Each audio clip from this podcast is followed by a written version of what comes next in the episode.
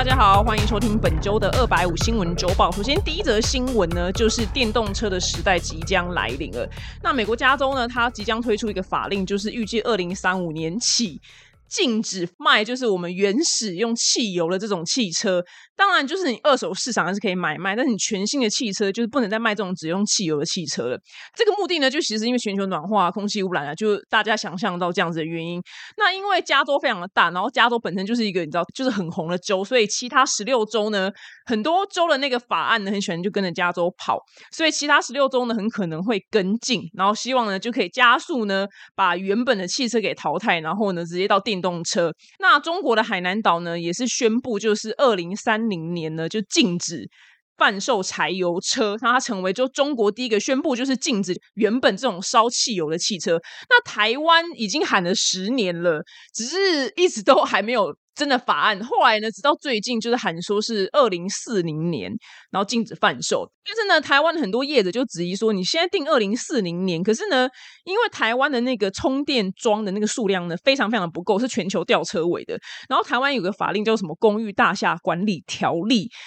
内政部现在迟迟不修，就是不能让拥有电动车的人在你自己家里面停车位装那个充电桩，所以你一定要去外面就是充电，所以这样会非常非常不方便。但是我不知道为什么内政部迟迟不修了，可能有他的理由。那因为我们家目前也也是没有电动车，所以要保持一个就是好奇，好像有没有发现我们讲话很小心，对不对？我们是有言论自由的，我们有，我们有，嗯嗯有。只是呢，就是好奇为什么内政部修法修的比较就是温柔，比较慢一点呢？对，所以像业者就会质疑说，那这么不方便的话，如何推广电动车？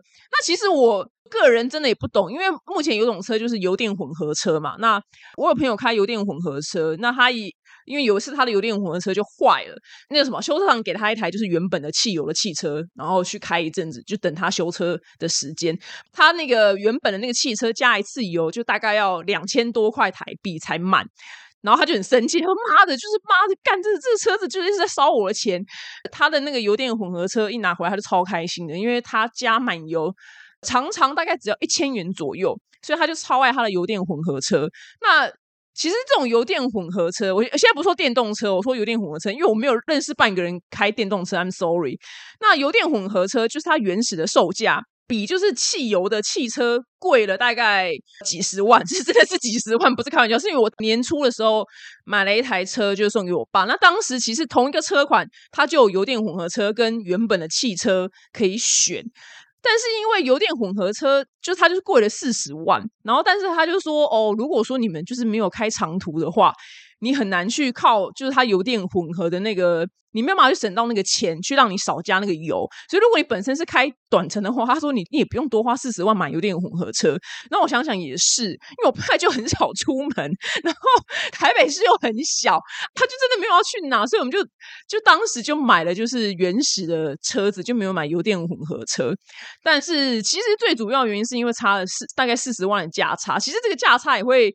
让就是民众在选购的时候会有一个内心就是想要尽一份环保的心力，但是想到四十万又觉得哦好像真的贵蛮多的，对，所以 I'm sorry，当时因为这样的原因，所以我就选择原始的汽车，因为我根本就没办法开那么远。但是如果你是居住在那种非常空旷的地方，譬如说南部，你开长城的话，那你就我觉得油电混合车是非常好的选择，或是你欧美就是都开长城的话，油电混合车的那个省的那个费用会让你非常非常有感觉。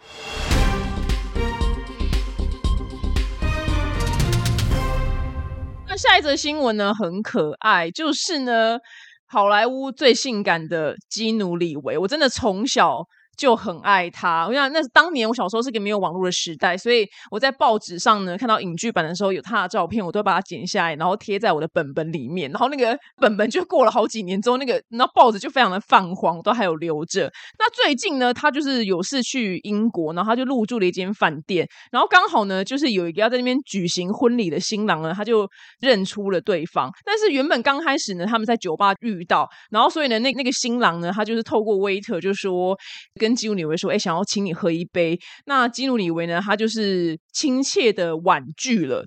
就跟他说我是刚下飞机，应该就是代表意思就是我很累啦，只会短暂的住在这个饭店这样。那那个男的呢，本身就也真的是好好大大，对，非常非常的大胆，因为呢，他就继续就是追问说，那就是我在这边办婚礼，你愿意来参加吗？没有想到基努里维呢，他老兄就当场答应。但在我看来呢，应该都是客套，没有想到呢。真的在之后呢，就去参加了他的婚礼，而且就是在婚礼的时候呢，就工作人员就告诉新娘说，有位很特别的客人要来，然后所以他就把那个基努里维带进来，所以所有的宾客们呢，全部就陷入疯狂。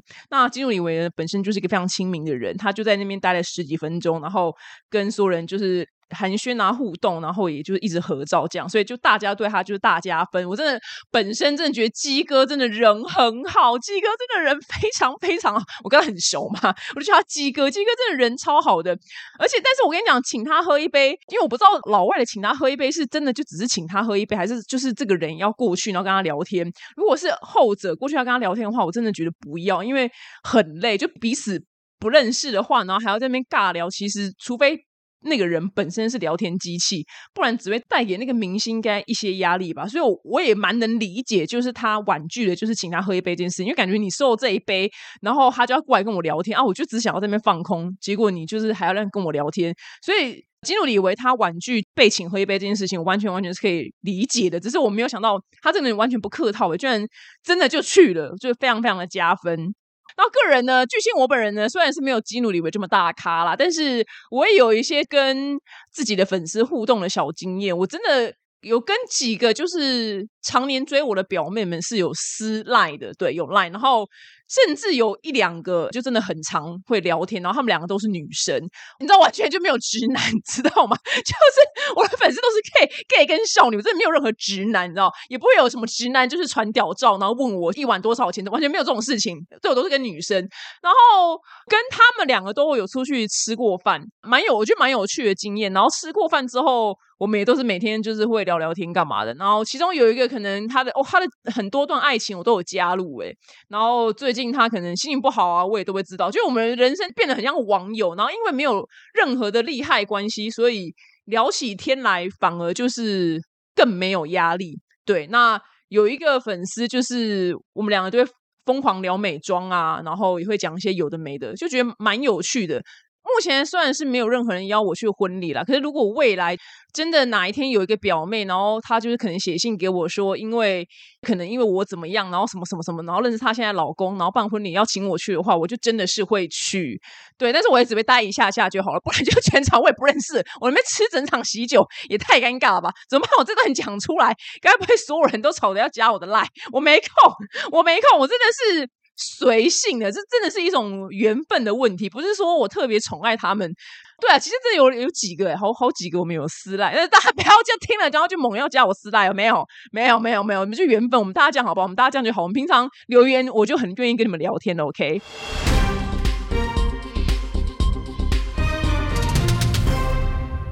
一则新闻呢，是俄罗斯居然已经入侵乌克兰，已经满六个月了，半年，非常非常久。大家当时以为就是马上会结束，面然后居然拖了半年这样。那为了就赶快终结这场战争呢，其实大家一直看到新闻以来，就各国都有寄出各式各样不同的制裁令啊，只是目前成效都非常还好。那最新的一个国际制裁呢，就是。欧盟的成员呢，即将就是在八月三十号呢，在捷克的首都布拉格呢举行一个会议。就是其实他们零七年的时候呢，跟俄罗斯有签订一个就是旅行签证的协议，就让俄罗俄罗斯人很好在欧洲就是旅游啦。你就这样想就好了。那因为现在乌俄战争开打这么久嘛，所以欧盟的国家呢，就是。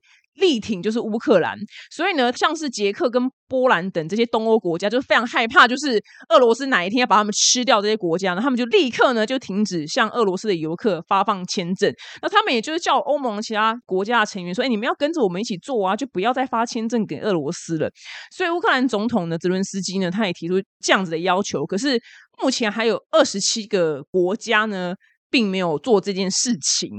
那如果呢，就是欧盟的国家呢，跟这个莫斯科达成的这个签证优惠协议，如果被取消之后呢，反正之后俄国人就是要申请出国去欧洲的文件呢，会非常非常的久，然后呢又很贵，所以让他们很不方便去欧洲旅游。那其实他们很多国家不这么做的原因，是因为一个国家不可能就是每个人意见都一样嘛，所以其实。俄罗斯人还是有很多是好人的，所以他们很怕，就是如果俄罗斯的反政府的那个民众呢，如果他们要出逃的话，会变得很不方便。所以他们是说要保留这个空间给那个反对莫斯科当局而出逃那些，就是那可能会被杀那些人，就有机会可以逃到欧洲。那我最近看了一个故事呢，我觉得非常非常的有感。我最喜欢看微博的东西，然后对生活有一些就是微博的启发。这是一个真实的案件。在哪一国我忘了，反正总而言之，这个女主角呢，这个女人她从小呢就被诊断出各式各样不同的精神疾病。那她长大之后呢，真正的就是成为了一个精神病患患者。譬如说，她会在路上就随便攻击人，然后拉人头发，或是她就是会在家翻电话簿，然后打电话给陌生人，不停的骚扰。这个骚扰是真正的骚扰，譬如他说，他就打电话给陌生人说：“我跟你讲，你要得癌症了，我等一下就去你家把你家杀了。如果你敢挂我电话的话，我就把你杀死。”就是这种真正的疯的骚扰电话。那他的那个抓头发攻击路人的行为呢，就是可能就路上就随机挑一个，然后就抓他，然后就打他一顿这样。那因为他也没有真的就是杀人，所以他也一直没有去坐牢，只是就带给他老妈就非常非常多的困扰，因为他就是没有办法去上班或干嘛的。那他妈呢，就曾经把家里电电话线给拔了，然后就不要让自己女儿再去骚扰别人了。但是你把电话线拔了，他就会更疯，就是把你家给拆了。所以妈妈就只好再把电话线就是装回去。所以看得出来，就照顾这样的人非常的辛苦了，因为。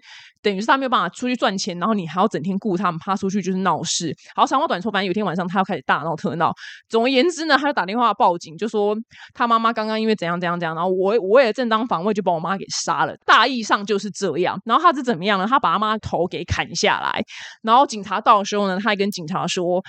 嗯，等下医生可以把他头给缝回去嘛？医生不都很厉害吗？缝回去我妈就会活了吧？你就是他讲出这个话说，你就知道这个有多疯。那通常我以为就是这样子，精神疾病人一定可以逃脱就是法律的制裁，因为就最简单嘛，就是最常看到就是哦有精神疾病，所以他就是可以以这样的理由不用坐牢，但是他必须要去精神病院。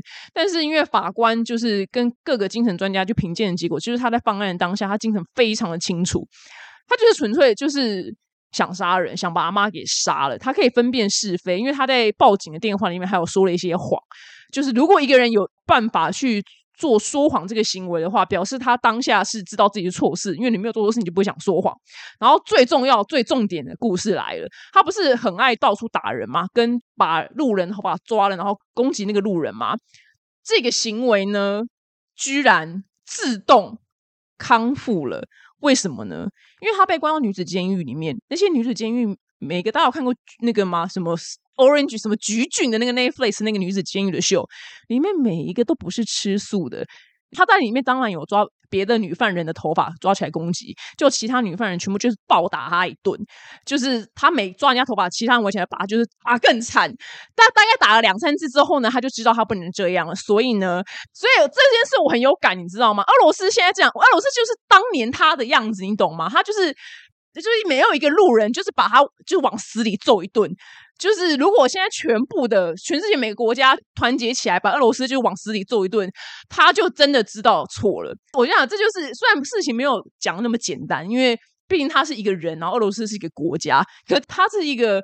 可以通的逻辑，你懂吗？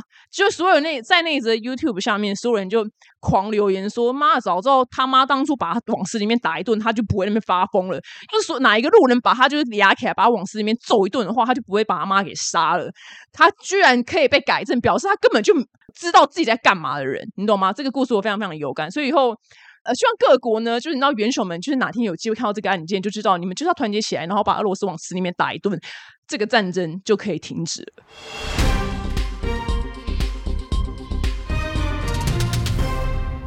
下一个新闻呢，是我最近很爱的一个人，是芬兰的总理马林。就是我上一集有说过呢，他就是在那边热舞，就是在 party 上大甩头发热舞。那他又怎么了呢？就是。他这个人的个性呢，就很喜欢狂开趴，你知道吗？他就身为总理，总理算台湾是没有，可是就有点类似，就总统啊，你懂吗？反正就是这个国家就最大咖就对，反正芬兰的最大咖。然后呢，他之前就是因为呃，大家都说他是不是在 party 有吸毒吧，所以他的那个吸毒的那个药检测验结果呢，他真的是没有吸毒。可是呢，最近呢又爆出就是两个就是芬兰的网红呢，在他的总理的官邸呢拍半裸照，然后那个照片呢就在网络上疯传。所以马林只好出来就是 say sorry，说对不起，就是这个行为呢非常非常的不恰当。那那个照片呢是两个女的，这两给小的女生，那是给小，就是裸上半身，然后亲吻彼此。然后其中一个人呢，他是只有用手就遮住，就是他的车头灯而已。然后另外一个人，他就是举着写芬兰的牌子，然后遮在胸部。然后这个照片呢，就在网络上疯传。我只能说，这两个杂货真的是无聊的人到处都有。相当，我只能说相当无聊。那马林说，这个聚会呢，反正就是在七月的时候呢，有个音乐节，然后呢，就他就办了一个在他家的 party，然后再在官邸里面。那官邸里面呢，有一个给客人用的厕所，然后这张照片呢，就是在给客人用的厕所拍的。然后马林就说，我们就是很享受三温暖啊，游泳啊，就是一起就是厮混啊。但是呢，的确是不应该拍这种照片。那聚会上呢，我们真的也没有特别干嘛，就只是纯粹一群朋友，就就。是聚在一起而已，我就觉得他真的很特别。对，你能想象就是台湾有两个网红，然后去蔡英文的官邸里面拍一张裸照吗？你不觉得这种事很荒唐吗？就是然后蔡英文开趴，然后网红去他官邸，我就觉得芬兰这个国家真的很荒唐。吗林本身也很荒唐，所以我就真的很喜欢他，因为我真的很难想象哎，就总理很爱开趴这件事情，开开泳池趴。当总理应该是要日理万机吧？他怎么时间控管大师？哎，就他居然日理万机，然后还有时间开趴，所以导致我就觉得，哦，这个女生就是把她生活平衡的很好。对，你只要想象是蔡英文，就觉得怎么可能有机会去他官邸开泳池爬？就是芬兰这国家，虽然平常不太熟，但就是因为马林这个人之后呢，让我觉得国家蛮有趣的。但是呢，他的那个虽然私生活这么精彩，但是也蛮多芬兰的网友呢就开始上传自己热舞开趴的影片，就是用这个影片呢来支持，就是我们的总理呢把我们国家就治理也非常之好。然后呢，他呢所谓的什么 work hard play hard，就是工作很认真，然后玩也很认真的好榜样。然后用这样子的影片呢来声援马林。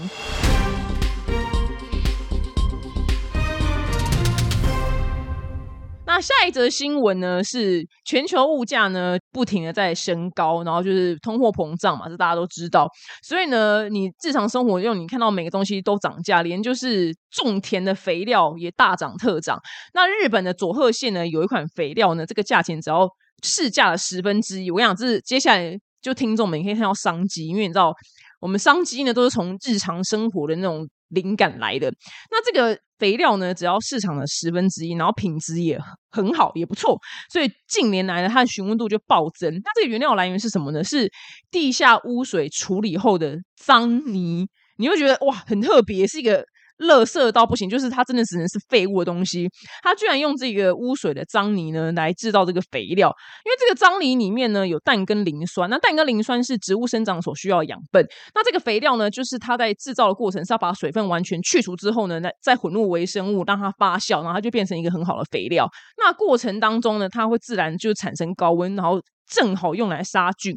然后经过五十天左右呢，就可以堆肥完成，就可以对外卖。就是觉得哇。好会废物利用，我的天呐！所以他一年呢，能替这个污水厂呢带来大概九十万日币的收入。那这个灵感来源是因为十三年前，就是这个污水厂为了省成本，他说：“哎，这东西该怎么办啊？就丢掉很可惜，所以才会想出这个回收再利用的妙方。那原本可能就还好啦，只是因为原本外面的肥料也很便宜，只是因为现在肥料暴涨，所以他们这个便宜的肥料才会跟着就是红这样子。所以那个污水肥料的那个询问的那个信件呢，就是啪啪啪就不停的就是飞来这样子，比往年呢多了十倍的洽询量。”我跟你讲，现在这个全球暖化，然后大家那边想说要怎么样让地球不要这么热的这种时代，如果你能想出一个怎么样很厉害，然后成本也不会太高这种你知道废物利用的东西，我想你就发大财了。我想绝对绝对绝对发大财，因为现在什么东西都超贵。我那天在美国看到那叫什么啊？就是你去寄包裹的时候，那个泡泡纸，我的妈，它超小，真的是无敌小而卷，大概可能只能包。可能三罐化妆水吧，台币要价一百八，我看到整个就滑倒。我说泡泡包装纸有这么贵吗？泡泡包装纸不是一个超便宜的东西吗？对，就觉得哇，真的是什么无微博的东西都变得非常非常贵。所以如果你能发想出你生活当中你看到一个你觉得什么样的乐色，然后把它变成一个有价值的东西的话，我跟你讲，包准发财。但是我还没想出来，所以呢，我还在那边给你们 podcast。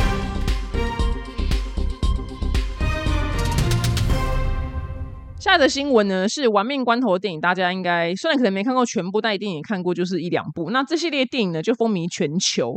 那第十一部作品《玩命关头十》呢，也在明年的五月上映，居然还能再拍，我真的觉得太厉害了。那他电影拍的地方呢，是在就是美国洛杉矶的一个叫做 Angelino 安哲利诺高地的地方。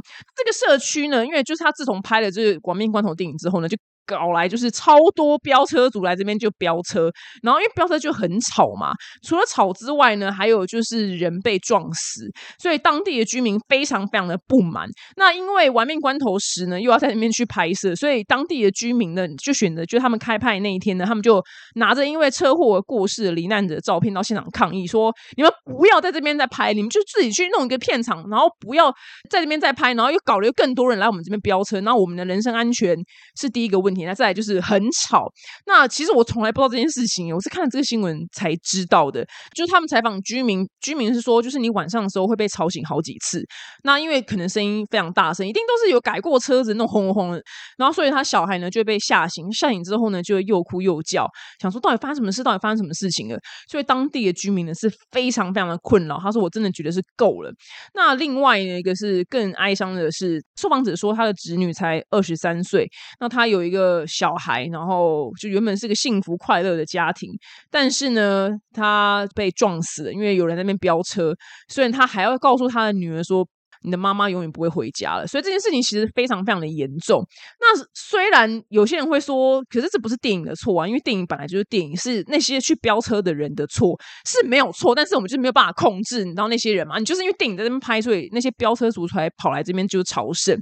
那其实也有很多去那边朝圣的人是好的，是有品质的，是因为里面呃那个社区里面呢有一间屋龄超过百年的杂货店，就是电影当中冯迪所，就是唐老大他的那个救助处。所以很多人去百年的那个杂货店呢，就是拍张照啊，然后就没有在那边飙车，所以还是有蛮多是人是好的。只是哈，就真的很多人跑去那边飙车。我现在想，哇靠！要是我是居民，我也是气炸，我那天大抗议，妈老娘晚上睡觉，你那边给我飙车，真的是对我觉得政府真的要下一个什么命令，就是禁止去飙车。对，因为这个我觉得靠人民抗议的那个力量可能没有办法那么大。对我觉得可能不够大。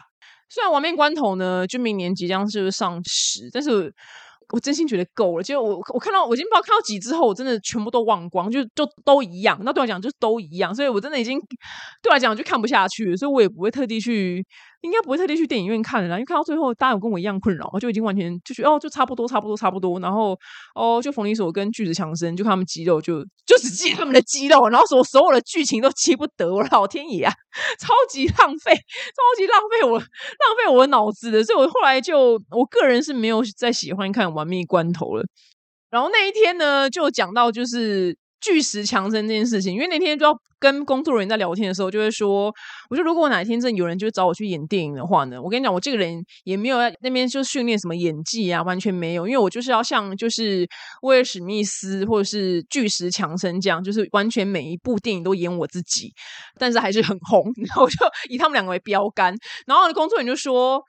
拜托，威尔史密斯至少还有换衣服，好不好？巨石强森每一部电影都没换衣服，哎，就是如果你观看一个画面都不知道他在哪一部电影，我说哎，真的，巨石强森真的真的每一部电影都穿白 T，是不是啊？紧身白 T 还黑 T，真的没有在换衣服的，就这两件在轮来轮去，我就哦，对我觉得巨石强森很厉害，他演电影居然可以一直演自己，然后连衣服都不换，我觉得很厉害。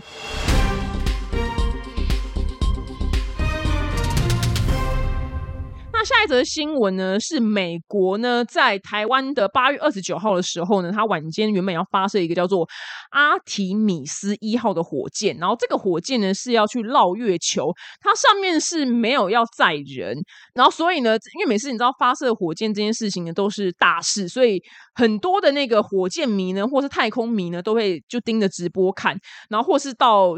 NASA 附近呢，可能都会有一些地方是可以站在一个平台上面，可以当场你去亲眼看到那个火箭发射。结果呢，他这边倒数，就是准备要发射的，就倒数剩下四十秒的时候呢，哇，真的是很幽默哎，就是火箭系统 就突然故障，所以 NASA 就紧急发射，就是喊卡，我们今天没办法发射，今天没办法发射。那那个 NASA 的署长呢，尼尔森他就说，因为蓝燃料故障的问题，所以呢，有一具引擎呢，它有燃料外泄，就是我们要确定呢安全无虞呢才会升空。对，因为这个科技真的是太难太难了，所以因为之前也是嘛，好几十年前，应该是一九五零六零年代的时候，也有一次是升空之后，然后整个就是爆炸，然后那个爆炸的起因就是一个非常非常小的零件就是松脱，他们后来查出来，就整台火箭就炸掉，不知道几百亿就这样直接炸掉。那最近还有一个新闻非常有趣，就是 NASA 公布了一段音档，就是呢。基本上太空应该是听不太到声音，因为没有空气当传导嘛，所以你在太空是听不到声音的。反正总而言之，就是一些经过一些复杂科学我们不是很懂的事情之后，反正他们就搞来一段，就是一个某一个星系里面的什么某一个黑洞的真实的声音还原之后的那个声音，然后那个音档你们可以去找，声音真的非常非常的恐怖。然后下面一片网友就说。哦，接下来恐怖片就直接用这段就好啦，或是所有任何恐怖的电玩就直接不用再请配乐，就直接用黑洞的声音就好了。因为那段声音真的超级无敌诡异到爆炸，你就觉得哦，好很恐怖诶，就是太空是一个非常未知的领域，你知道吗？然后它就是你就想要配那个黑洞的画面，就是所有的物质跟能量一直往里面塌陷，然后那个声音是我。用我们人类的嘴巴是没有办法模仿出来的声音，是一段非常扭曲、空洞，有时候很尖锐，然后非常深沉、很恐怖的一段声音。我觉得那段声音让我印象非常的深刻。我觉得你们大家可以去找来听。那这一次美国之旅的时候呢，因为呃，NASA 在美国有非常多的小分部，那我刚好经过，根本不知道那边有一个非常非常小到不行的 NASA 的小分部。然后就进去那个博物馆里面呢，想出来为自己增添一些就是知识的旅程。我只能说，就是相当之 无聊。不是是因为太空的东西，它所有的单字都太难了，所以呢，它那些板子呢摆在那儿呢，因为它要解释非常多科学的事情，所以呢，你就真的，一篇文章你大概会有高达就是九成九会看不懂，你只能看懂一些耳根的或是兔啊。够，你知道什么？几年前那个够这样，就觉得哦，那我就嗯看看说哦，这嗯嗯嗯，这嗯就我就只能嗯，你知道吗？就哦天哪，我只能说看 NASA 小博物馆真的会真心觉得。对我来讲，有趣度没那么高。然后我想说，哦，那就逛一下就是纪念品店好了。然后去逛纪念品店，因为你知道美国人就真的很不会做纪念品，所以他们纪念品呢都奇丑无比。对，如果交给日本的话，我可能会失心疯，可能还买买下 NASA 的一个什么化妆包什么之类的。但没有，因为美国纪念品都非常之丑，所以纪念品逛了两三秒之后就觉得 挺无聊的，所以就就大概在里面总共大概十分钟就离开。就是 我这跟知识你知道很没有缘分，这东西真的太难了。不过他的纪念品店有卖很有趣的东西，就是。太空人吃的太空诶食物包，就是他们就说那是太空人吃的，然后你可以买回去试试看。讲这这个是我唯一觉得蛮有趣的一个纪念品。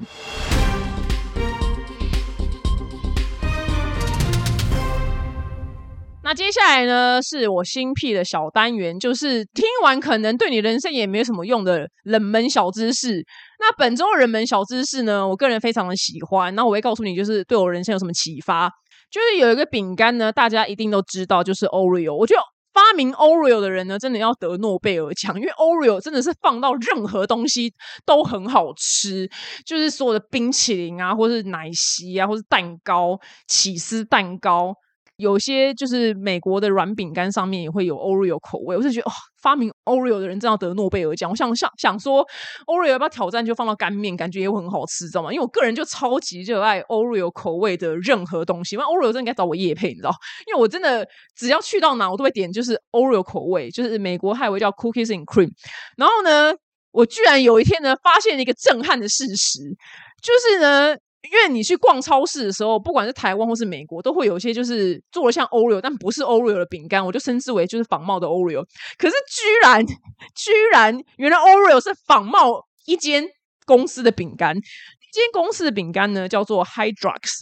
那 Hydrox 呢，它是最早呢做出就是它的长相就这样，就两片黑色的东西，然后上面有些花纹，然后中间就夹了白色的糖霜，就是它就是长就长这样子。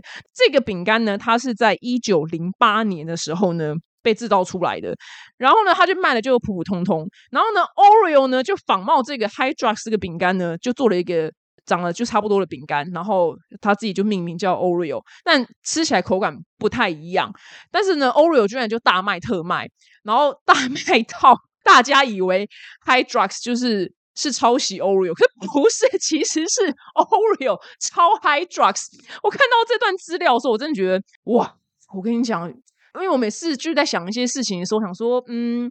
如果我今天要研发一个产品，我是不是这样就仿冒别人的嫌疑？这样很不好啊！我想要原创。我看到这段故事之后，那我从此以后就通了。我跟你讲，如果你你仿冒一个东西，然后超越它，全世界的人呢都会以为那个原始的原创呢是仿冒你的，就觉得 Oreo 真的太厉害了。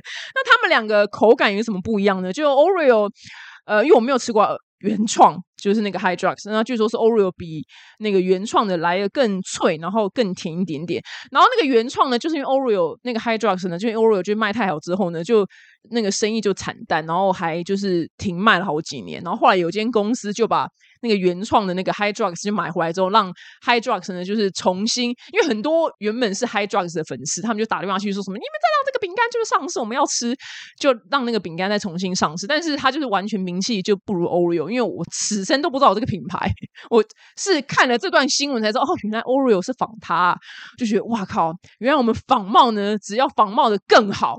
就有成功的可能。最后呢，就分享一下，就美国的小烂事。就是在录音的当下呢，其实我是已经回到台湾，然后正在隔离了。那因为我搭过就是亚洲的航空公司，然后跟就是美国的航空公司，然后不一定是哪一间，真的是亚洲的航空公司的空服员的服务品质真的是非常非常的细腻。那美系派的呃那个空服员呢，就是一个态度就是。老子就是 I don't give a fuck，就是 I don't give a fuck，就是你知道他们真的 I don't give a fuck。他们虽然没有不礼貌，可他们头发真的都披头散发。And then 就是跟你讲话的时候，也是一个就是你知道聊天的态度，不像是亚洲的，是日本，譬如日本的航空公司啊，或台湾的航空公司，都是呃施小姐，或是啊小姐，请问一下，你今天晚上我们有鸡肉、牛肉的选择，就是是这种服务的，哇，很甜美的服务。那美国就是。